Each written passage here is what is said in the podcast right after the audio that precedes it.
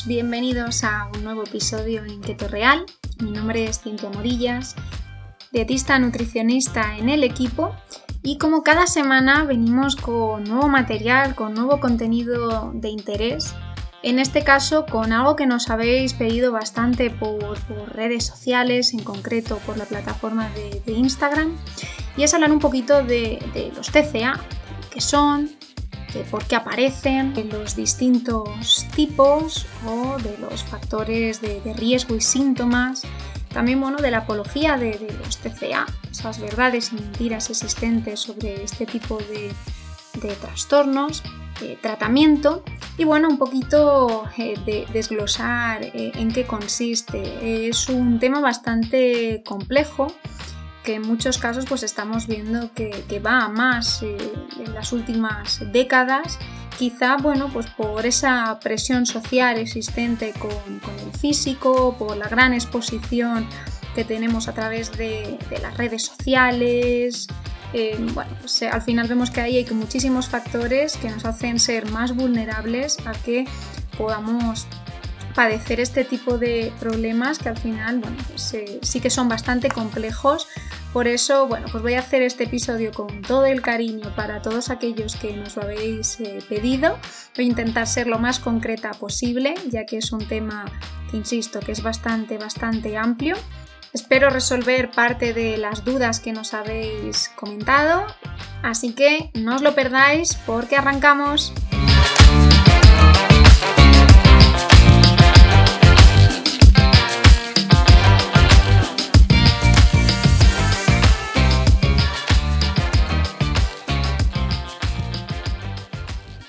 Bueno, como bien os decía, pues eh, actualmente en España tenemos eh, un problema de, salud pública relacionado con los problemas alimentarios. Y eh, es bastante preocupante. Al final este problema pues adquiere un contraste importante, puesto que por un lado pues tenemos la tasa de prevalencia de, de los TCA que cada vez se está dando en población cada vez más joven y por otro lado se observa pues, una aparente normalización también del sobrepeso y de la obesidad. Los porcentajes eh, en general sobre la incidencia de los problemas de alimentación no paran de aumentar. Y es aquí donde, bueno, pues yo sí que me gustaría proponer un poco la distinción entre trastorno de la conducta alimentaria diagnosticado y lo que se conoce como una conducta disfuncional o problema eh, relacionado con la alimentación. Aquí, bueno, pues las famosas etiquetas que todos eh, conocemos. Un TCA diagnosticado va a ser aquel trastorno que va a cumplir todos los criterios clínicos para ser considerado como tal. Para la obesidad y el sobrepeso solo tenemos eh, marcadores objetivos, como van a ser el IMC, que al final no deja de ser un criterio médico y hoy día pues también bastante ineficiente. Hay muchos individuos que no cumplen todos los criterios diagnósticos o que simplemente experimentan ciclos donde la conducta eh, se va a volver más disfuncional que de costumbre. Estaríamos hablando aquí de problemas relacionados con la comida, en vez de un trastorno como tal de la conducta alimentaria. Es por eso que es necesario también hacer este, este matiz. Es verdad que en la última revisión del DSM5, que es al final el manual donde se recopilan todos los criterios eh, diagnósticos y donde se clasifican todos los eh, trastornos eh, mentales, y también incluimos ahí pues, los trastornos de conducta alimentaria, eh, está teniendo en cuenta esto y entonces ha creado una especie de apartado también para coger eh, estos otros problemas, que al final no se contempla demasiado esa parte disfuncional de, nuestra conducta que nos lleva pues, a descontrolarnos y también es un eh, tema interesante para tener en cuenta. Normalmente eh, siempre que asociamos eh, los problemas de, alimentación, lo relacionamos más con un TCA, pero realmente un problema alimentario también puede ser un sobrepeso, eh, una obesidad, el que aumente pues, la insatisfacción corporal, bueno, pues más presión social de la debida, el querer seguir los cánones de, de belleza, el tener un estándar, etc. Lo que sí que parece bastante claro es que los problemas de alimentación eh, inciden de forma totalmente desigual en los distintos grupos de población. Por un lado, pues tenemos niños y adolescentes que van a presentar una alta vulnerabilidad y por otro lado tenemos grupos de edad avanzada donde se comienzan a observar pues, efectos crónicos de estos eh, problemas. Además, si no dejamos a un lado la idea de la insatisfacción corporal y un poco lo que se nos transmite a nivel eh, clínico, es que ni el sobrepeso ni la obesidad van a ser atractivos. Y parece ser que ahora mismo sí que se hace una asociación en la que se establece que estar delgado es sinónimo de estar saludable, cuando realmente no tiene por qué eh, ser así. Como vemos, todo esto nos hace acercarnos a las dimensiones reales del problema. Por eso quiero que repasemos algunos datos que, me han parecido bastante interesantes. Por ejemplo, uno de ellos es que en 2014 los españoles se gastaron una media de 151 euros en tratamientos para la pérdida de peso, en 2006 el total fue de 2.050 millones de euros en algún tratamiento para adelgazar. El dato es bastante eh, relevante. También, bueno, pues otro dato es la inversión en, publicidad para productos eh, adelgazantes se incrementa en torno a un 20%. Y otros datos como que el 94% de las mujeres y el 88% de los hombres que hayan intentado adelgazar en algún momento de, su vida. Como vemos, la idea de la preocupación por el físico va más allá de la salud. Vemos que al final el enfoque es más en vernos, sentirnos eh, delgados, deseables, entrar dentro de ese canon de belleza y cada vez se va alejando más de, la salud. Y esto al final eh, nos hace entrar en ese conflicto y desarrollar problemas que son realmente importantes. Si vamos a la definición que encontramos en el DSM5, en este manual eh, diagnóstico, vemos que define a los TCA como trastornos de la conducta alimentaria y de la ingesta de alimentos eh, caracterizado por una alteración persistente en la alimentación o en el comportamiento relacionado con la alimentación que lleva a una alteración en el consumo o en la absorción de los alimentos y que causa un deterioro significativo de la salud o del funcionamiento psicosocial. Por tanto, pues a nivel funcional podríamos decir que se consideran enfermedades de un alto componente mental, donde hay una manifestación de, síntomas y obsesiones reales con el cuerpo y con la comida cuya base vemos que es una alteración psicológica, que puede ser desde un elevado nivel de insatisfacción personal hasta miedo a madurar, elevados índices de autoexigencia, mm, ideas distorsionadas sobre el peso, sobre la comida, eh, una baja autoestima, aislamiento social, rigidez del pensamiento, etc. También hay que tener en cuenta que eh, es muy posible la llamada migración diagnóstica, y es decir, que al final es un trastorno de larga evolución y que es muy probable que se pueda dar una transición de un cuadro diagnóstico a otro. es muy fácil eh, observar que una persona que ha sufrido anorexia nerviosa eh, pueda migrar a bulimia nerviosa o viceversa. Esto también es algo que tenemos que eh, tener muy en cuenta. Y por supuesto, eh, contar con especialistas que estén cada vez eh, más formados en, estas áreas. Al final, bueno, pues un equipo multidisciplinar, intradisciplinar o interdisciplinar que cuente pues, con psicólogos, psiquiatras, dietistas, nutricionistas, terapeutas ocupacionales, para poder abordar con éxito pues, eh, todos estos casos, que al final son problemas que tienen mucha complejidad, donde no valen las etiquetas y donde bueno, pues el abordaje tiene que ser lo más completo posible. Eso es importante también eh, concienciarnos de ello. Vamos a comentar también los distintos factores. Vamos a empezar viendo los factores biológicos y dentro de ellos nos encontramos con la parte genética. Es verdad que el acúmulo familiar de, esta patología así como el que pueda eh, predominar mucho más en el sexo femenino, eh, nos da que pensar un poco sobre la existencia de esa predisposición genética a la enfermedad. En la mayoría de, casos se, va a poder explicar a través de estos eh, factores. También a nivel bioquímico, porque se ha demostrado pues, todo el papel anorexígeno de, los estrógenos, ya se ha experimentado con animales y también en pacientes anoréxicos. Entonces, Vemos que al final la amenorrea en esta patología es eh, hipotalámica por esa ausencia de descarga cíclica de la hormona luteinizante o LH que depende de la dopamina. También altos niveles de, otra hormona como es la vasopresina también podrían jugar un papel eh, en la conducta obsesiva de, pacientes que al final pues, eh, tienen trastornos de la conducta alimentaria. Y también en la regulación de la ingesta, sobre todo a nivel hipotalámico, van a intervenir el hipotálamo lateral, que nos induce esa sensación de hambre, y los núcleos ventromedial y paraventricular, que van a provocar eh, la saciedad.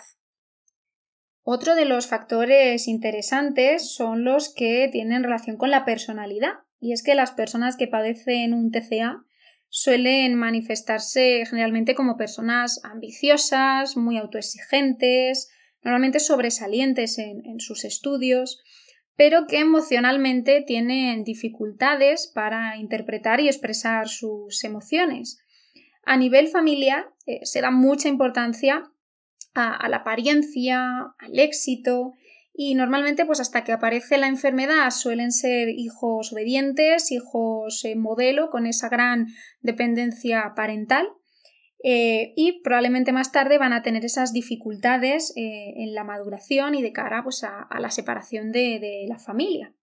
Algunas variables psicológicas van a ser claves cuando ya se ha instaurado el cuadro. Por ejemplo, la obsesión por la delgadez eh, la bulimia o tendencia a perder el control a través de los atracones, esa insatisfacción corporal de la que hablábamos, eh, pues perfeccionismo excesivo, eh, dificultad para reconocer, entender, interpretar sus sentimientos, sus emociones, impulsividad, gran inseguridad. pues al final vemos ahí esos detonantes.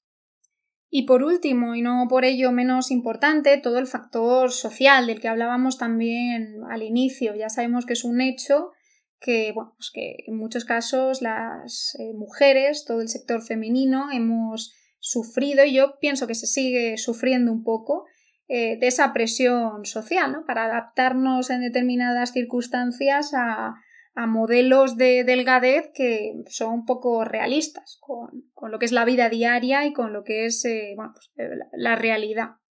La aceptación en general de la cultura acerca del control de peso pues es alarmante, ya que en muchos casos pues, personas que están ajenas al mundo sanitario no van a considerar eh, anormal los criterios médicos para diagnosticar un trastorno de este tipo y sobre todo también hay mucha relación con eh, casos de acoso escolar. Es cierto que aunque todavía no hay mucha investigación al respecto, parece ser que eh, hay un impacto directo que puede estar detrás de, los TCA y es que bueno, pues casos de, bullying al final pueden favorecer esa baja autoestima y también puede estar relacionado con otros factores que afecten a, ese, a esa autoimagen corporal y al final vemos que son eh, grandes factores de, riesgo para la aparición y el desarrollo de los TCA. Según el DSM5, el primero de los trastornos de conducta alimentaria que encontramos es la anorexia nerviosa. Y vemos que al final, bueno, pues se dan tres eh, criterios para hablar y relacionarlos con esta enfermedad, que sería en primer lugar la restricción de la ingesta energética por debajo de, las necesidades que va a conducir pues, evidentemente a un peso inferior al que la persona debería tener en relación a su edad, sexo, desarrollo y salud física y al final pues ese peso bajo se va a definir como un peso inferior al mínimo normal, tanto hablando en niños o en relación a los adolescentes, o inferior al mínimo esperado. También normalmente se relaciona con ese miedo intenso a engordar o cuando hay un comportamiento eh, persistente que interfiere en el aumento de peso. Y también se habla de una alteración en la forma en la que la persona percibe su propio peso, esa distorsión. Puede ser de tipo restrictivo o de tipo atracón eh, y la gravedad eh, pues va a ser leve cuando estamos ante casos de IMC que están por encima de 17, eh, moderado cuando el IMC está entre 16 y 16,99 grave entre 15 y 15,99 y extremo cuando estamos ante casos de un IMC por debajo de 15. Otro de los trastornos de conducta alimentaria sería la bulimia nerviosa. Y según el DSM5 hablaríamos de este tipo de trastorno cuando aparecen episodios recurrentes de atracones, pero estamos hablando de atracones de una cantidad eh, de alimento pues claramente superior a lo que una persona eh, podría ingerir en condiciones normales eh, en un determinado periodo de tiempo. Y sobre todo se habla de una pérdida de control sobre esa conducta. También cuando aparecen comportamientos compensatorios inapropiados como pues, la purga, el uso de laxantes, el exceso de ejercicio físico. También cuando estos episodios al final se dan al menos una vez a la semana durante un periodo de tres meses. Cuando aparece también pues una autoevaluación eh, al final influida por la constitución y el peso. Y cuando la alteración no se produce durante episodios de anorexia nerviosa. La gravedad en este caso eh, sería leve cuando hablemos de un promedio de 1 a 3 eh, episodios de esos comportamientos compensatorios a la semana, moderado cuando aparecen de 4 a 7 episodios eh, de esos comportamientos compensatorios también a la semana, grave de 8 a 13 comportamientos compensatorios a la semana y extremo al menos 14 episodios compensatorios a la semana. Continuamos con el trastorno por atracón. Según el DSM5, eh, hablaríamos de este tipo de trastorno cuando aparecen eh, también atracones de una cantidad de alimento claramente superior, al igual que pasaba en bulimia, a lo que una persona podría tomar en un periodo de tiempo y también donde aparece esa pérdida de control. Pero en este caso hay una asociación a comer más rápido de lo normal. Llegamos al punto de comer hasta sentirnos eh, completamente llenos, a que hago un malestar físico, eh, comer aún no teniendo hambre, eh, comer solos para evitar esa vergüenza o el tener que exponernos a comer delante de otras personas y generalmente es donde hay un acompañamiento de emociones desagradables. Hay muchísimo malestar en estos casos después de, de un atracón estos episodios se dan de promedio pues, al menos una vez a la semana durante tres meses para eh, decir que tenemos este tipo de problema y el atracón no se asocia a la presencia de un comportamiento compensatorio inapropiado. Es importante también hacer ese matiz. La gravedad en este caso pues va a ser leve cuando eh, tenemos entre 1 y 3 atracones a la semana moderado de 4 a 7 atracones a la semana, grave de 8 a 13 atracones a la semana y extremo cuando aparecen 14 o más atracones a la semana.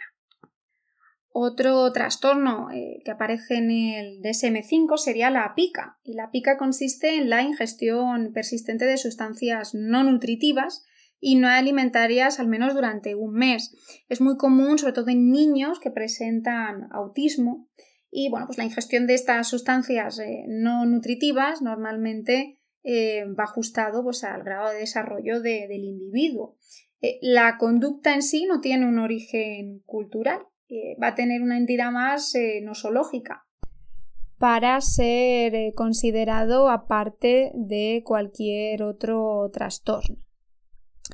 Otro de los trastornos que también encontramos definidos en el DSM5 es el trastorno por rumiación, que consiste en la regurgitación repetida de alimentos durante un periodo de al menos un mes. Eh, la regurgitación en este caso pues, no se puede explicar por afección gastrointestinal o por eh, cualquier otra afección médica y la conducta no se produce eh, en el curso de otro TCA. También tiene entidad nosológica para ser considerado aparte de cualquier otro trastorno. También encontramos el trastorno de evitación o de restricción de ingesta, que es muy común.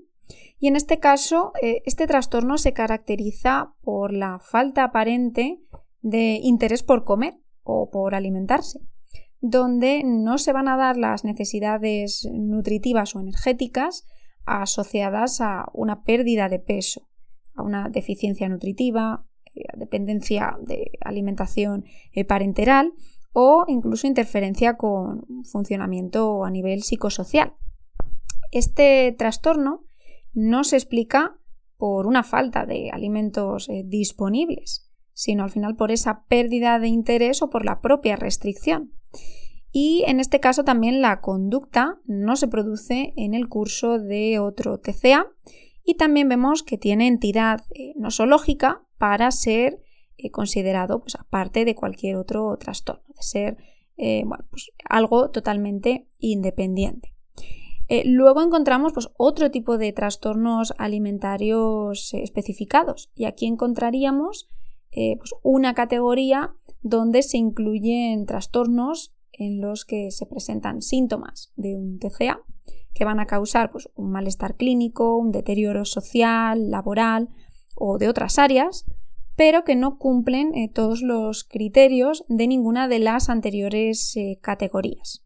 Aquí podemos hablar de anorexia nerviosa atípica, bulimia nerviosa que sea de baja frecuencia o de duración limitada, que esté por debajo de esos tres meses, eh, trastornos por atracones, eh, también de baja frecuencia o de una duración más limitada que se den durante un periodo de tiempo corto y trastorno por purgas cuando aparecen pues, esos comportamientos recurrentes para influir en el peso en ausencia de los atracones.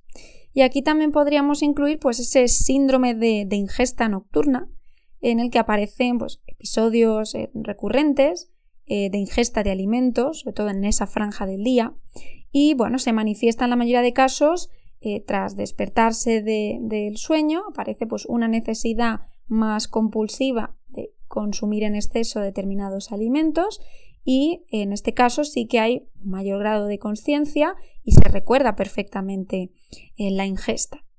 También eh, hay una categoría donde se engloban trastornos alimentarios no especificados. Y aquí hablaríamos de aquellos trastornos en los que sí que aparecen síntomas de un TCA que causan ese malestar clínico ese deterioro social, laboral o de otras áreas, pero en este caso no hay un informe de un motivo específico por el que no se puede incluir en otra categoría.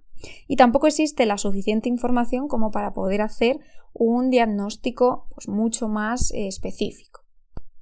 Una vez explicados y vistos todos los eh, trastornos y la manera en la que se clasifican en este manual diagnóstico, vamos a ver el tratamiento real de los TCA.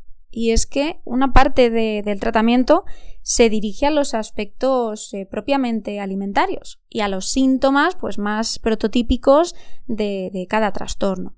Sin embargo, eh, tenemos que tener en cuenta que los casos más complejos eh, deben trabajarse y centrarse más en otros aspectos, no necesariamente relacionados con la conducta alimentaria y sobre todo pues desde un espectro más amplio con, la persona. Eh, los TCA no son simplemente problemas con la comida o una moda cultural con la imagen física. lo que consideramos bulimia puede ser en algunos casos muy similar a la anorexia nerviosa, y simplemente pues la existencia de un IMC algo mayor o de atracones de forma más central en la conducta puede inclinar un diagnóstico hacia un lado o hacia otro y que eh, nos equivoquemos. Y también hay que tener en cuenta el concepto de la migración diagnóstica, que es muy fácil que una persona que tenga un diagnóstico de un TCA pueda migrar a otro tipo de, trastornos, porque en muchos casos vemos que tienen eh, síntomas eh, compartidos. Entonces, el tratamiento, en este ejemplo que poníamos de, la bulimia, tenemos que tener en cuenta los aspectos que vemos en anorexia y en el trastorno por atracones. ¿Por qué? Porque comparten eh, una parte de ambos endofenotipos. Entonces, es importante también que la familia entienda lo que sucede y tenga y desarrolle recursos para saber cómo actuar. Sobre todo promover un entorno que facilite las cosas eh, a todos los niveles. Eh, a nivel eh, meramente nutricional existen aspectos y cosas bastante obvias y claras. Al final la ansiedad por la alimentación nos daña a nivel salud, no existe una dieta modelo ni una manera perfecta de comer. Al final el enfoque tiene que ser eh, la educación nutricional, eh, no descartar ningún tipo de alimento, no demonizarlos. Eh, una dieta no va a ser saludable y simplemente por el hecho de que la persona pierda peso o porque haga que una persona esté delgada. La preferencia también que hay por eh, determinados alimentos, esas clasificaciones que se hacen de si un alimento es bueno, si un alimento es malo. Eh, bueno, pues buena parte de las dietas también que, se venden como opciones pues súper saludables, tener en cuenta que pueden ser dañinas y recurrir siempre a comer de una manera limpia, a evitar eh, el consumo de productos, de elementos sustitutivos, eh, de comer también con conciencia, evitando pues eh, el obsesionarnos, ya que eso nos va a generar mucha más ansiedad y sería contraproducente cuando estamos hablando eh, en términos de un TCA. No fomentar pues la hipocondriasis ni, ni, esa obsesión por el estar excesivamente sano. no pasa nada por comerte un día em, un dulce o por comerte un día un snack o por tomar alcohol si va a ser un día puntual, si entra dentro de esa flexibilidad y, bueno, que, también son aspectos que tenemos que normalizar y aprender. Entonces, eh, pasar de lo eh, razonable a lo dogmático, pues no va a ayudar a, la salud de, nadie. Entonces, eh, la categorización de alimentos en prohibidos, buenos, malos, en casos donde hay mucha ansiedad y esa predisposición a un TCA, pues no sería lo más recomendable. Por tanto, observamos que eh, al final llamamos TCA a diferentes problemas de conducta alimentaria que pueden ir en sentidos opuestos, desde la sobreingesta compulsiva hasta la evitación fóbica. Tanto los trastornos denominados eh, bulimia nerviosa o anorexia nerviosa eh, vemos que son una compleja interrelación formada por eh, un conjunto de factores, entre ellos pues, rasgos de personalidad, vulnerabilidades afectivas, compulsiones, tendencia a conductas perseverativas, deficiencias muchas veces en las relaciones interpersonales, incluso déficit socioafectivos. Todo esto y muchos factores más eh, van a generar dificultades de afrontamiento, que a su vez eh, se van a rellenar o bien comiendo o bien dejando de comer, eh, ganando percepción de control sobre el cuerpo o todo lo contrario. Vemos que al final la severidad de los síntomas puede ser tan variable como los problemas que, los causan. A veces llamamos TCA a dificultades familiares que acaban en una obsesión con el control. Por ejemplo, en un adolescente. Eh, la mejoría en las relaciones familiares y quizá el afrontamiento positivo sea un factor clave que ayude a resolver eh, muchos de esos impulsos que pueden llevarnos a un TCA y a su vez ayudar en el pronóstico. A veces también vemos que el cuadro es mucho más complejo. Se entremezclan eh, factores como la alexitimia, rasgos muy obsesivos y compulsivos, que al final eh, producen tendencias pues, mucho más perseverativas, refractarias al cambio, que van a complicar la flexibilidad de la conducta y al final eh, va a causar mucho más problemas y evitar la mejoría de esos síntomas.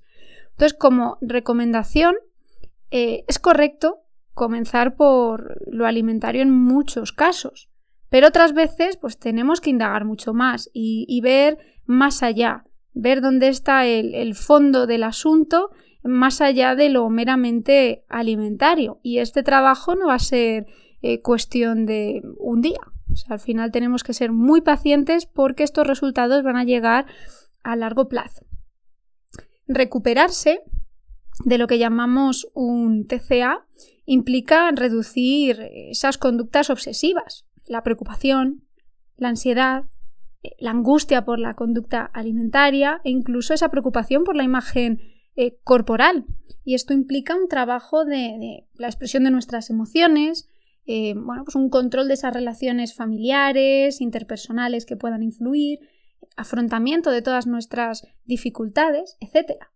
Recuperarse en este caso también implica que el autoconcepto de la persona no se reduzca simplemente a esa relación con la comida, sino que demos también un paso más allá, que la persona, además de eh, obesa, delgada, anoréxica, bulímica, es muchas otras cosas más en su vida y no puede reducir su autoconcepto, su autoestima solo a lo que está pasando con la comida. Por eso este abordaje a nivel psicológico es clave, es fundamental, un abordaje y un trabajo multidisciplinar donde en estos casos eh, todo lo que es el proceso del tratamiento y, de cara a esa posible recuperación y control de los síntomas eh, vayan mano a mano eh, estos profesionales de la salud, desde la parte alimentaria con nutricionistas y la parte pues, más psicológica con psicólogos, psiquiatras, terapeutas ocupacionales,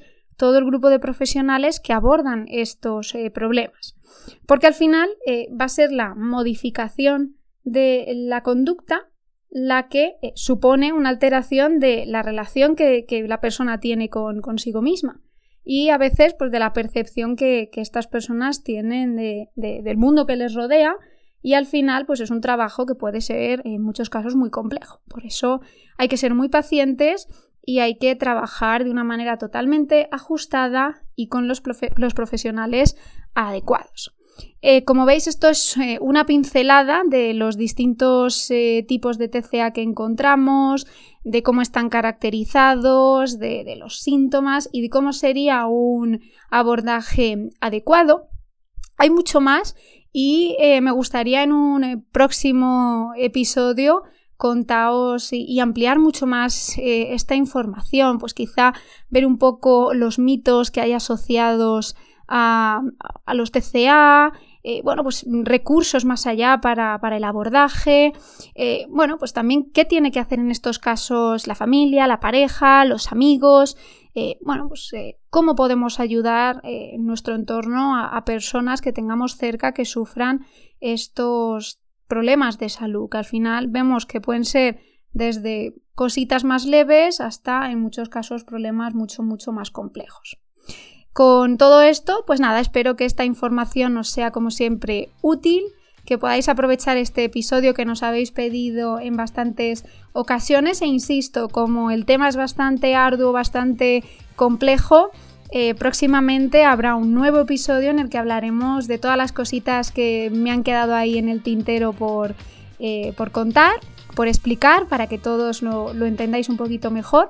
Y como siempre, pues os deseamos desde el equipo de Keto Real una muy feliz semana y que si conocéis, tenéis algún caso cercano de, familiar, amigo, eh, pareja, conocido que, que sufra, que, al final, bueno, pues esté en este conflicto consigo mismo, que se deje ayudar y que al final lo haga de la mano de profesionales eh, cualificados y que puedan eh, echarle una mano y ayudarle en todo su proceso de, cambio, sin juicios, eh, sin restricciones, caminando a, a, su tiempo, que al final es como debe de ser un proceso así.